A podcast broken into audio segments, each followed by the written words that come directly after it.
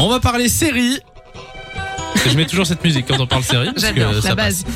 Euh, on parle série et on ne parle pas d'Emily in Paris. On parle de quoi alors? Eh ben, j'ai décidé de vous parler d'une sortie de cette semaine et une sortie que j'avais pas vu venir, j'avoue.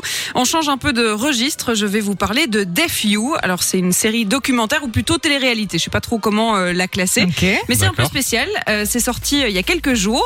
Est-ce que quelqu'un a entendu parler de Deaf You? Pas du tout. Non, pas du tout, non. Bah tant mieux, je vais pouvoir vous en apprendre plein de choses. C'est une série américaine, of course. hein. Euh, Il y a que les États-Unis en ce moment qui sortent euh, les, les, les séries et qui est en fait euh, va suivre des étudiants de l'université de Gallaudet. C'est une université privée pour sourds et malentendants Euh, et ça se trouve à Washington D.C. C'est en fait euh, C'est pour la- ça que tu nous demandais si on en avait entendu parler. Oh non, dit Samy. euh, C'est elle qui l'a dit, hein, c'est pas moi. Mais c'est toi qui l'as relevé, mais pas mal. Non, c'était pas fait exprès.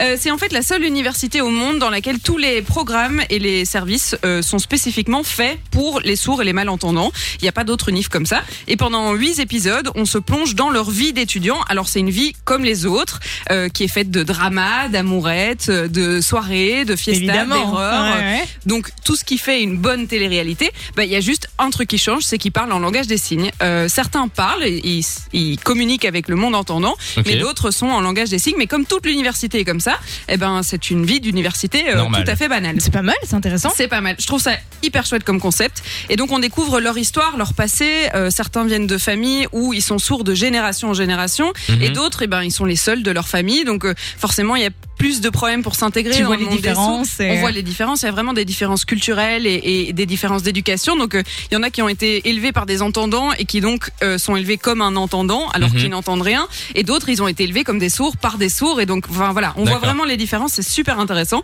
Et euh, bah, du coup, on découvre des situations auxquelles on pense peut-être pas nous. Par exemple, euh, marcher et parler. Pour nous, bah, ça paraît super évident. Ouais. Euh, marcher et signer, eh ben c'est pas du tout si évident que ça. Donc les conversations en rue, euh, c'est super. C'est enfin c'est pour te prendre un poteau en fait, puisque Oui, tu regardes la Oui, personne. euh, donc ouais. c'est très compliqué. Par exemple aussi quand ils sortent dans les bars, on voit qu'ils réorganisent un peu le bar, ils changent les chaises de place pour que tout le monde puisse se voir parce que sinon bah forcément tu comprends pas toute la conversation euh, et donc voilà on apprend à comprendre ce monde ce que je trouve hyper chouette Et donc tu disais que c'était une télé-réalité, c'est ça? Bah, c'est un peu fait comme une télé-réalité c'est des épisodes de 8 min- euh, de 20 minutes et en fait on les suit il y a comme un confessionnel euh, avec des interviews Mhm. mais on les suit dans leur quotidien euh, voilà c'est et alors un détail quand même que je trouve pas si détail que ça c'est qu'ils ont fait attention à ce que la communauté des, des malentendants soit représentée dans euh, l'équipe de tournage et de production Oui. euh, donc près de 30% de l'équipe est aussi malentendante pour pouvoir communiquer avec ce monde-là, mais aussi les représenter, notamment avec euh, Neil DiMarco, qui a été le premier candidat sourd de l'émission America's, America's Next Top Model.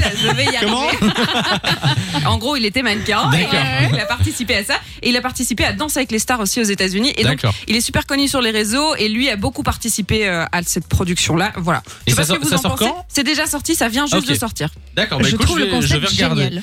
C'est c'est pas mal effectivement de sensibiliser euh, les gens parce qu'il y a beaucoup de choses qu'on sait pas euh, sur le sujet. Tu l'as regardé toi ou pas encore Non, pas encore. Mais je pense vraiment que c'est sorti hier, donc du coup, euh, je, je vais sauter dessus Et cette c'est semaine. sorti sur Netflix. Sur Netflix, oui, pardon. D'accord. Eh ben on va voir ça. Euh, Émilie de Paris, sinon euh, personne d'autre. Oh, je te propose un truc bien plus intéressant. ben oui, t'as raison. Merci Charlotte. De 16h à 20h, Samy et Lou sont sur Fan Radio.